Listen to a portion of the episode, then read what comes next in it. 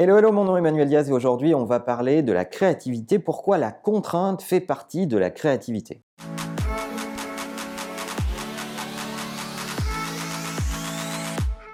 Alors quel est le point commun entre Apollo 13 et Apple?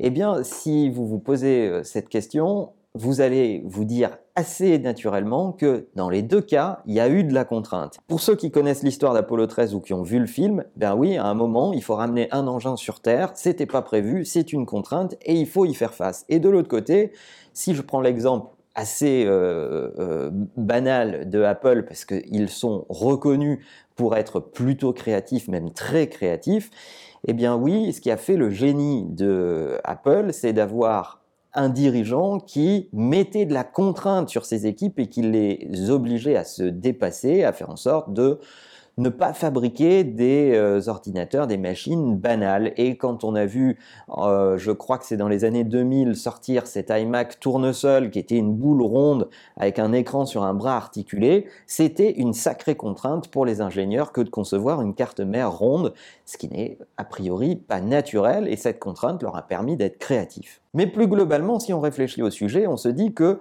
la contrainte nous a souvent permis d'être créatifs. C'est par la contrainte écologique ou économique qu'on a eu des voitures qui consommaient moins. C'est par la contrainte écologique qu'on a eu des voitures électriques ou des voitures hybrides. Et bref, vous pouvez appliquer ce raisonnement à des tonnes d'industries. Lorsqu'on fait face à une nouvelle contrainte, on est obligé d'être plus créatif et donc de trouver des alternatives. Si vous voulez donc être créatif avec vos équipes, il faut se poser la question du management de la contrainte. Et si vous ne connaissez pas les méthodologies de design thinking ou de co-design, je vous encourage à googler ces deux expressions pour essayer d'en apprendre un peu plus. Il y a plein de méthodologies et de bouquins sur ces sujets. Et le précepte de ces méthodologies, c'est de faire exister la contrainte pour être plus créatif. C'est par exemple se dire que en cinq jours, on est capable de prendre une problématique, de euh, explorer cette problématique, de trouver des alternatives et d'arriver au bout du cinquième jour avec un vrai prototype viable pour adresser ces problématiques. Or, si vous allez voir quelqu'un d'habitué à des projets standards, il va vous dire qu'en cinq jours, on ne peut pas faire grand-chose si ce n'est réfléchir à la question posée. Et c'est bien la contrainte de temps qui va forcer l'équipe à être plus créative, plus véloce et à trouver des alternatives, à découper la problématique en petites problématiques et d'apprendre par itération à être plus créatif. Il y a aussi plein d'autres méthodes dans la gestion des réunions qui sont intéressantes dans le management de la contrainte, comme euh, des chronomètres que vous posez sur des tables euh, qui permettent de se donner un timing pour réfléchir euh, à une problématique, le fait de se donner des contraintes de temps pour la gestion des rendez-vous, on en a déjà parlé dans d'autres épisodes,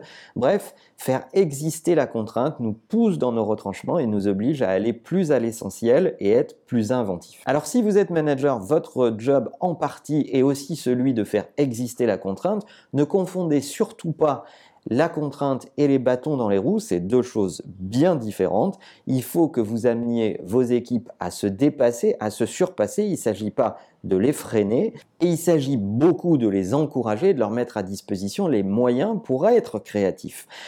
Donc, si vous voulez que vos équipes visent les étoiles et euh, équipez-les plutôt de fusées et d'encouragement plutôt que de boulets, ça va plutôt les aider. Alors je pense qu'on sera amené à reparler de ces sujets parce que c'est un sujet très vaste qui est difficile à aborder en très peu de temps, mais euh, l'idée générale aujourd'hui c'était de vous intéresser à la question de la contrainte dans les processus créatifs et de vous pointer du doigt vers ces méthodologies euh, de design thinking. Si vous ne les connaissez pas, je vous encourage à les explorer et puis si vous êtes déjà praticien de ces méthodologies, vous pouvez partager avec la communauté vos meilleures astuces à ce sujet. N'oubliez pas que l'ensemble de ces épisodes sont disponibles en et que la meilleure façon de marcher, c'est de vous abonner. À bientôt.